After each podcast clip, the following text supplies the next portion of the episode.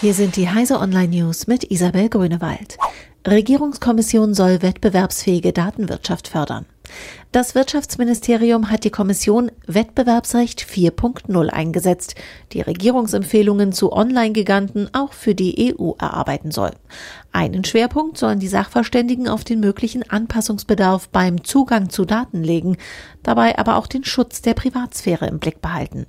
Eine weitere Frage lautet, ob gerade für KI haftungsrechtliche Spezialregelungen opportun sein könnten.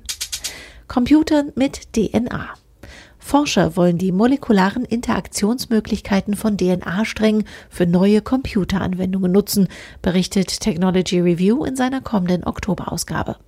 Schon die Speicherkapazität des Erbmoleküls ist astronomisch. Bis zu 455 Exabyte kann man in einem Gramm DNA unterbringen, wenn man sie als Datenspeicher nutzt. DNA hat aber noch weit mehr zu bieten. Aus den Interaktionen von DNA-Strängen lassen sich chemische Schaltkreise bauen, mit denen sich prinzipiell alle denkbaren Programme ausführen ließen.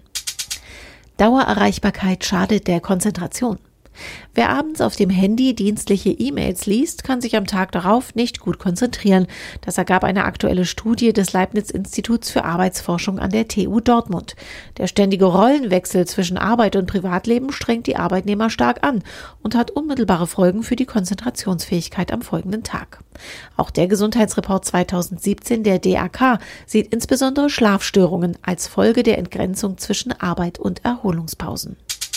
Erster Thementag zum Smart Home in Hannover.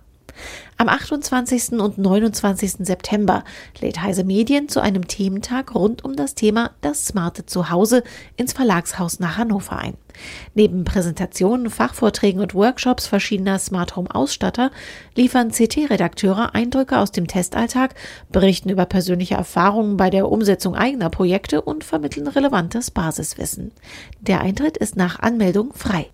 Mehr Infos dazu und alle weiteren aktuellen Nachrichten finden Sie auf heise.de.